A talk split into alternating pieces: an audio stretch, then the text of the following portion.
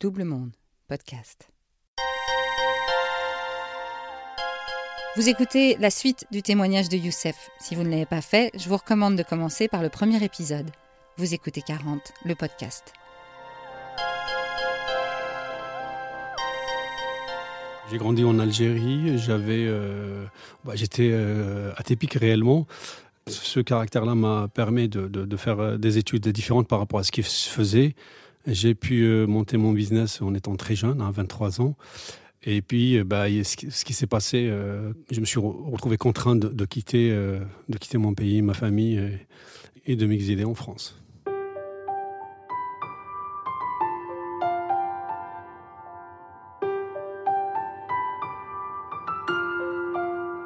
Ah, quand on, est, quand on arrive à, la quarantaine, on c'est une autre euh, vie qui, euh, qui commence. On a pris de l'âge, euh, on commence à être vraiment mature, on voit les choses autrement. le vécu, enfin l'expérience et tout ça nous pousse à, se retrancher vers notre passé aussi. Donc il fallait régler ça. C'était le moment pour régler cette histoire avec le passé avant de faire le pas vers, vers ce qui nous attend dans l'avenir.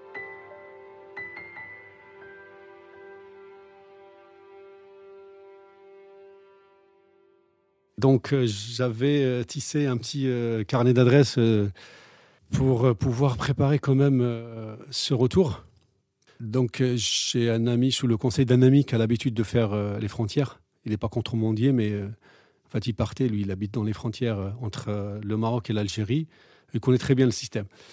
Sauf qu'au bout de, c'est-à-dire avant de rentrer, il y avait, vraiment une tension entre les frontières algéro-marocaines où et donc, euh, bah, il fallait euh, choisir le moment opportun pour pouvoir le faire. On a pris le billet vers euh, le Maroc. Il fallait là-bas rencontrer des gens qui nous aidaient à aller vers les postes frontières, là où les contrebandiers traversent, hein, sachant que tous les jours, malgré que les frontières officielles sont fermées, il y a toujours des passages. Et du coup, on était dans un petit, dans un petit bled, une ferme où je voyais le sol algérien à même pas 200 mètres. Et donc, on était dans cette ferme, je me rappelle très bien, pendant quatre nuits. Donc, on était chez des gens qui n'avaient pas les moyens. Donc, euh, euh, avec la fermeture des, frontières, les choses sont devenues très difficiles. Donc, ils, euh, ils risquaient leur vie tous les soirs. C'était des contrebandiers, mais par contre, avec le risque, un risque énorme. C'est-à-dire, si on me demande aujourd'hui de refaire ce chemin-là, je ne le ferai pas. en fait, ils payent la route. Et des fois, ben, il suffit que la brigade euh, avec laquelle on a acheté la route, euh, elle change. Et euh, on peut se prendre des balles parce qu'il y a des, tirs de, coups de feu des deux, côtés. Et un soir, on est sorti. Donc, je me rappelle très, très bien de cette soirée parce qu'il y avait un événement qui était marquant. En fait, la personne avec laquelle j'étais, c'est un très bon ami qui, est encore l'un de mes meilleurs amis. En fait, il a un handicap, mais c'est un gars très courageux et, et malgré ça, il voulait faire la traversée avec moi pour s'assurer que tout, euh, tout va bien. Et du coup, le premier soir, on est sorti. Et de l'autre côté, ça ne marchait pas. Donc, on a pris des coups de, des coups de feu de l'autre côté. Et donc, euh, je lui ai dit non, non, tu traverses pas avec moi et tu rentres de l'autre côté. Parce que lui, il avait tout, euh, ses papiers, tout ça. Donc, on s'est mis d'accord pour qu'il rentre de l'autre côté. Il prend ma, ma valise. Parce qu'on a fait la bêtise de traverser avec une valise. Et ceux qui connaissent cet endroit-là, ils savent, c'est vraiment des ravins. Et du coup, bah, il est parti de l'autre côté. Et moi, j'ai décidé de rester euh, le lendemain. Et j'ai réussi euh, cette traversée. La leçon de la vie, c'est vraiment garder sa santé. Parce que j'ai fait mon sport toute ma vie. Et ça m'a beaucoup aidé à traverser cette partie.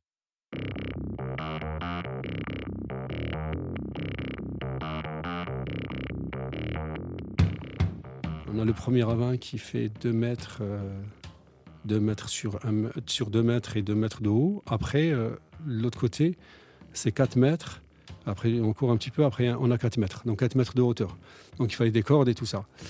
Quand on sort de cet endroit-là, donc euh, on a le chemin clandestin avec lequel on traverse.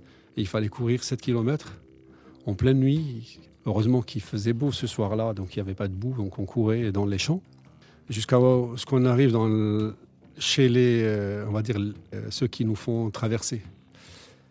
Euh, et, du coup, ben, on se rassemble dans une, maison, on était une vingtaine de personnes, que des ouvriers, parce qui partaient travailler. Euh, c'est des Marocains qui travaillent en Algérie. Et donc des plâtriers généralement, parce que j'ai eu la discussion, enfin pendant ces quatre jours on, se raconte sa vie. Donc j'ai fait cette traversée, je suis arrivé euh, dans un, le premier poste, euh, on va dire, sécurisé où on peut sans, problème. Et là j'avais mes amis qui m'attendaient. Et du coup, bah, il fallait faire euh, le chemin, les, 150 km pour arriver chez moi.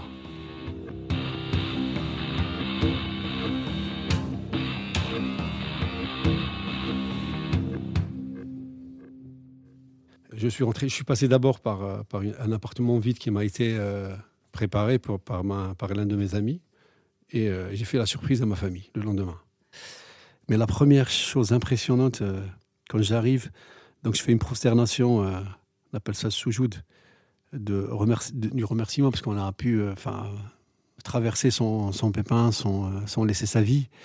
Et cette, euh, cette odeur de la terre natale, on peut pas. C'est spécial. Enfin, on peut faire le, monde entier, mais, mais ce lien avec notre terre est, exceptionnel.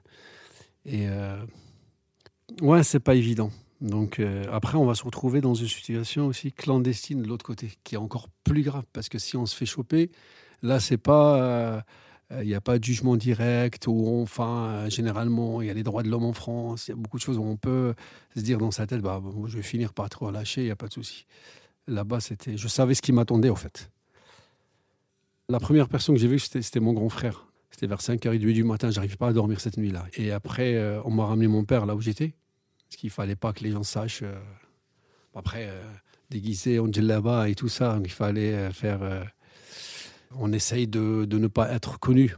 Et du coup, bah, j'ai euh, j'ai vu mon père. Et, là, enfin, c'était euh, bah, c'était un, un, moment très très émouvant. C'était les larmes.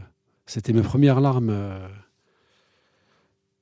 sur combien je sais pas parce qu'en fait la la vie de l'exil, euh, je ne sais pas, est-ce qu'elle nous durcit Elle nous durcit dans le sens où, euh, peut-être rien nous impressionne, on, est beaucoup moins sensible, je pense. Et là, c'est c'est ce qui était réservé pendant des années qui, euh, qui, qui a surgi. Et donc, mon père était très content et en même temps, il avait peur. Donc, pourquoi tu es venu? Il fallait pas. Enfin, il a vu les choses autrement. Donc je l'ai rassuré, euh, je lui ai dit je sais pourquoi je suis là et euh, le plus important maintenant il fallait que je le fasse et je l'ai fait. Après j'étais voir euh, la tombe de ma mère et là aussi c'était un moment, aussi très émouvant. Et vers 11h du matin j'étais voir ma fille en lui faisant la surprise. Donc que des moments émotionnels, c'était dur, c'était très très dur. Et donc, euh, après, euh, il fallait préparer euh, ce qui m'attendait derrière, la réalité. Donc, j'ai commencé à reprendre mes contacts en disant que je suis là, vous m'avez promis de, m'aider, ben, je suis là. Donc, mon avocat m'avait promis que tout allait bien se passer. Je me suis présenté au procureur en lui disant ben, Je suis là. Je ne savais pas comment aller à la prison, donc je ne savais rien. C'est comme dans notre tête, la prison, c'est comme dans les films où la réalité, elle est vraiment très différente. Et euh, le pire ennemi, je ne lui souhaite pas euh, de séjourner même une journée là-bas. J'arrive, je me présente au procureur, ils font les, démarches et tout ça. Euh, donc, il m'annonce ma recherche. C'était une première ville. Et après, il m'a sorti un dossier qui était. Et là où j'ai failli m'évanouir parce qu'il y avait un dossier énorme. En fait, quand on est dans un business comme celui-là, donc, euh, on a des créanciers derrière, parce que je n'avais pas qu'un seul fournisseur, j'avais d'autres fournisseurs.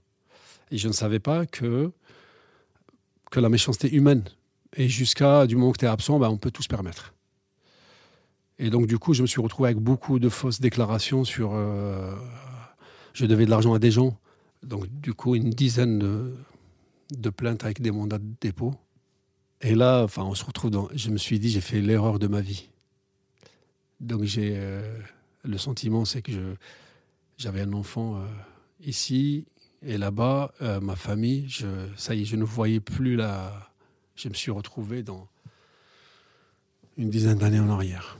Donc, on m'emmène en prison avec la date de la, du jugement qui n'était pas comme convenu. On m'a dit, donc une semaine après, je me suis dit, bon, une semaine, ça va passer. En arrivant en prison, euh, je rencontre euh, le directeur. Et il me dit, euh, tu sais pourquoi tu es là? Je dis, oui. Bah. Il me dit, bah, après je lui dis, non, bah, c'est simple, il y a prescription, je vais passer deux jours ou une semaine et je vais sortir. Il m'a dit, non, non, ça ne va pas se passer comme ça, détrompe-toi. Et c'était un magouilleur. C'était un. D'ailleurs, il, a fini par. J'ai déposé plainte contre lui après. il, a fini par, être élimogé. Donc, il y avait un coup monté euh, pour euh, soustraire de l'argent. En fait, ils savent, tu es immigré, tu as de l'argent. Ils se disent dans leur tête ça. C'est une machine, en fait. Et ça, je le savais pas. Donc, il y avait une machine. Moi, j'étais préparé autrement. Et du coup, donc j'ai passé ma première semaine. On m'a présenté pour le jugement.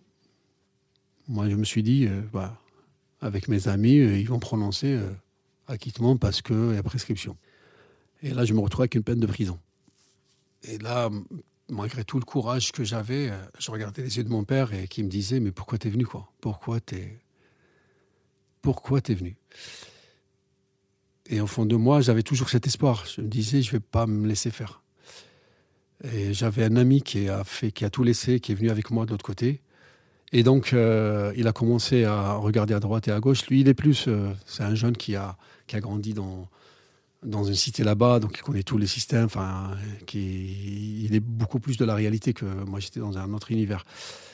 Donc, on a réussi à, réduire à une semaine l'appel. Et du coup, euh, le, entre le moment de la négociation et le moment où on a eu la date, j'avais passé une, une trentaine de jours en prison, je faisais mon sport, j'étais, euh, enfin, je, je me suis concentré. Les deux premières, les deux premières nuits, c'était, c'était difficile, mais après, je me suis concentré sur ma santé mentale. Moi, c'est ça qui m'a, toujours. Euh, c'est-à-dire, la leçon de ma vie, c'est euh, mon patrimoine, c'est ma santé mentale et physique. Et que j'ai, quand on rentre en prison, c'est pas les prisons françaises, on est dans une, dans une salle, un dortoir, pas dortoir, mais on dort par terre. Et si tu fais pas appliquer ta loi, tu dors à côté des toilettes, par exemple. Et euh, il fallait s'imposer dès le premier jour. Et du coup, euh, bah, je me suis retrouvé euh, vraiment respecté dans un milieu comme celui-là. J'ai rencontré aussi des gens qui sont bien, qui m'ont aussi aidé à passer ce passage. Donc je me suis confié à une personne parce qu'il fallait parler. j'ai senti que c'était une bonne personne et donc, il m'a pris sous ses ailes par rapport à. Parce qu'il euh, fallait manger, il fallait. Moi, je voulais pas que ma famille sache, euh, à part mon père. Et, mon père, je lui dit que tu viens pas. J'ai dit à mon frère, il faut pas qu'il vienne. Et du coup, bah, j'ai passé euh, ce mois-là. Et j'ai réussi à, à, être libéré pour la première étape. Parce qu'après, il y avait des étapes. Donc, la première affaire été réglée. Donc euh, j'ai insisté à, l'avocat et surtout mon ami pour vraiment euh, derrière qu'il aille, qu'il déchiffre tout, qu'il règle. Euh.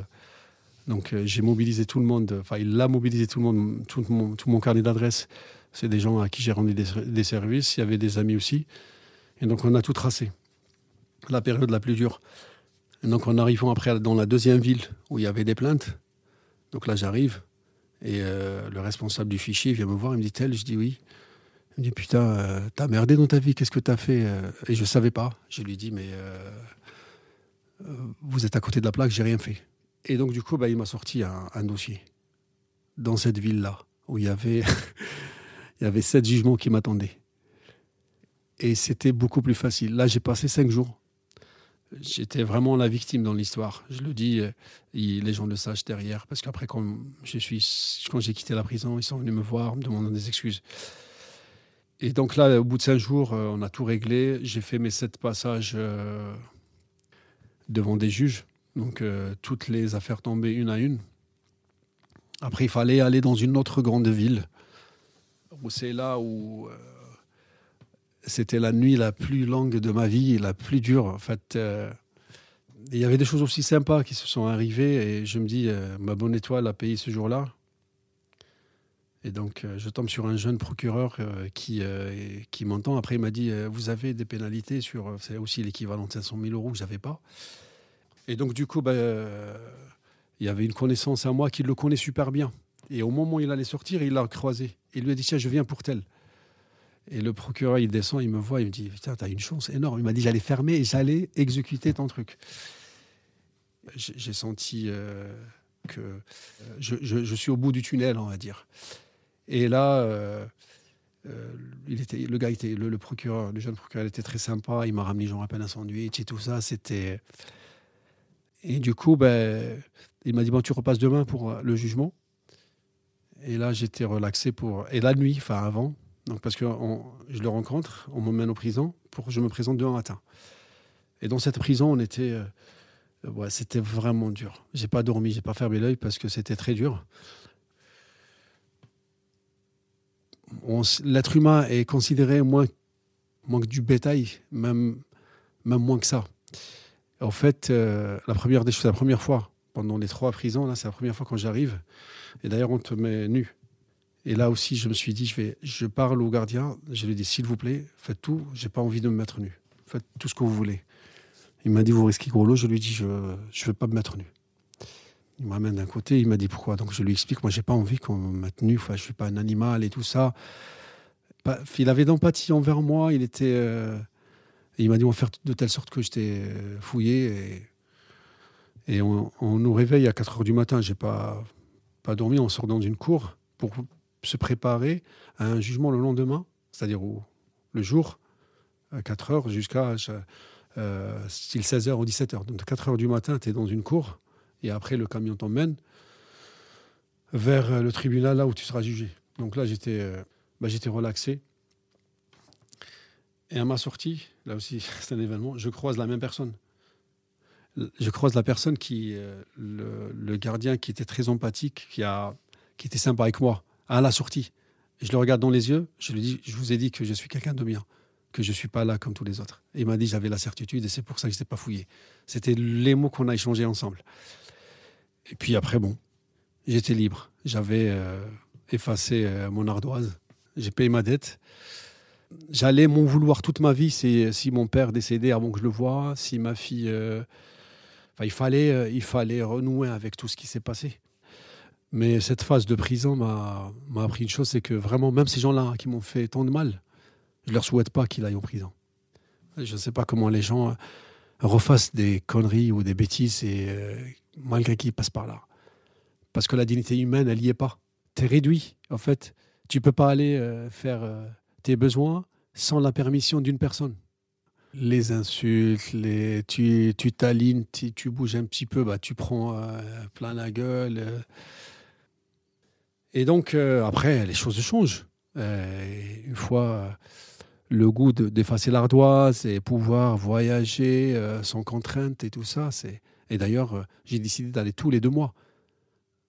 Tous les deux mois, j'étais chez mon père. donc, quel que soit, c'est la délivrance, la vraie délivrance. ça m'a appris beaucoup de choses. Ça m'a appris beaucoup de choses vraiment euh, euh, sur le jugement des gens, sur euh, l'amitié, qui est indispensable en fait dans, dans la vie. Les, les, les, vraies valeurs en fait. faut tenir bon. Sur le retour après, on a, j'ai tout réglé, j'ai pu truc, il fallait revenir en France. Et là, un deuxième problème qui se pose, c'est que je suis passé par d'une manière clandestine. Comment revenir maintenant? Et donc là, et c'est le hasard et c'est le destin. Et en fait, une histoire euh, qui m'est aussi arrivée, et c'est de la bonne étoile. J'allais, j'étais euh, sur Alger pour, euh, parce qu'il y a un fichier qui est là. Donc il fallait effacer le fichier. Il fallait aller sur Alger et ça, prend, ça risquait de prendre plus de six mois. L'histoire n'est pas finie parce que ça aussi, j'ai deux événements dans cette histoire qui, marquent, quoi, et qui marquent, et, dans le sens où l'amitié, on peut la trouver à n'importe quel moment. Et du coup, j'étais sur Alger. J'ai pas eu de contrôle sur la route. J'avais tous mes papiers comme quoi j'ai tout réglé. Et ce qui se passe quand tu te fais contrôler, ils peuvent te retenir deux ou trois jours encore, malgré que tu as tout réglé. Et mon neveu euh, me rejoint sur Alger. Donc j'allais à l'aéroport pour le récupérer avec mon ami. Euh, ben, contrôle de police et, et vérifier et ils trouvent euh, mon fichier. Donc ils me, ils me gardent dans leur, dans leur fourgonnette là. Et donc je leur explique non, mais moi j'ai réglé ma. Il me dit non, il faut l'avis du procureur et c'était un week-end qui allait venir, donc il fallait passer le week-end chez eux. Et là aussi, je me suis dit putain, je vais me faire arrêter euh, dans tous les coins de trucs, il fallait trouver une solution. Le lendemain, je vois une personne euh, qui m'a été recommandée, donc euh, je le vois, il me dit ouais, mais je vais voir, il faut au moins un mois ou deux mois. J'étais vraiment cassé, il fallait que je revienne. mon travail m'attendait. Et donc, je dis à mon pote, appelle telle euh, une personne que j'avais dans mes contacts. On s'est perdu de vue pendant trois ans, il venait pas en France. Et donc, il l'appelle, il lui dit, je te passe quelqu'un. Donc, il me le passe. Et je dis, tiens, il, dit, il était très content de m'entendre. Il m'a dit, ah, t'es rentré tout ça, comment? Parce qu'il me proposait de m'aider. C'est quoi ton problème? Je lui dis, voici le problème. Il me dit, quelqu'un va t'appeler. Donc, il m'appelle, la personne là, qui me recommande. Euh, on était sur le chemin de retour, vraiment, euh, j'étais abattu. Il me dit euh, Tu fais quoi? Je lui dis Là, je rentre, je suis dans tel endroit. Il me dit Viens me voir. Et c'était au ministère de l'Intérieur. Donc j'arrive voir le gars. Il m'a dit Je suis malade et j'allais rentrer chez moi et j'allais couper mon téléphone. Il m'a dit T'as de la chance. Donc il prend le dossier, je me rappelle, il prend les originaux. je lui dis Mais j'ai que ça, hein. moi j'ai pas. Il me dit Tu sais à qui t'as affaire? J'ai dit non, mais euh, malgré ça, moi j'ai. Euh, il me dit la personne qui t'a envoyé, il me fait confiance. Je lui dis oui. Il me dit donne-moi ça. Il rentre chez toi, tiens. Si on t'arrête quoi que ce soit, euh, ils n'ont qu'à m'appeler. C'était un, jeudi, donc le lundi tout était effacé. Ce monsieur-là, et il m'a tout effacé, donc avec des documents officiels bien sûr. Maintenant, le retour, comment je vais faire pour revenir? Je suis fait un passage Maroc, Algérie, donc clandestinement. Et là aussi, c'est un, un délit. et j'appelle mon pote, je rappelle mon pote, il lui dit euh, Écoute, euh, la même personne là. Il me dit Tiens, euh, viens, viens me voir. Viens seul. Donc, je monte dans sa voiture. Il était avec, avec une personne. Il me présente, il me dit Monsieur, tel. Et il me dit son statut, son grade. Je dis Donc, sans lui, l'avion ne, ne, décolle, ne, ne, décolle pas. Et il me dit Ouais, tu peux dire ça. Je dis, ça tombe pile poil, j'ai un problème. ça s'est passé vraiment comme ça. On dirait un film, mais c'est la réalité. C'est la bonne étoile. Et donc, euh, tu veux partir quand? Bah, Je lui dis, euh, demain, si je peux. Une année, je lui dis, non, non, bah, je vais prendre mon temps, une semaine. Il me dit, il n'y a pas de souci. Quand tu veux, tu me laisses ton passeport. Et mon passeport, quand ce monsieur l'a pris, il tombe sur cette personne qui devrait intervenir pour moi. Donc c'est son, son supérieur, de plus 10, euh, on va dire, il appelle la personne qui a intervenu, dit Tiens, tel, on m'a ramené son passeport, euh, je comprends rien. Je devrais intervenir pour lui. Et là, c'est le big boss qui. et lui dit Oui, oui, c'est une connaissance et tout ça. Et c'est comme ça, je suis retourné. Et puis. et puis la vie est belle.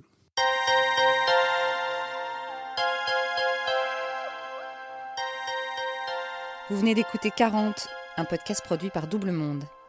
Merci à Catherine Amélie pour le montage et à David Rampillon pour la musique. Réalisation et narration, Marjorie Murphy. Ah bah en fait c'est moi, heureuse de partager cette aventure avec vous. Rendez-vous tous les 15 jours sur toutes les plateformes de podcast et n'hésitez pas à y laisser des commentaires ou nous raconter vos 40 à vous.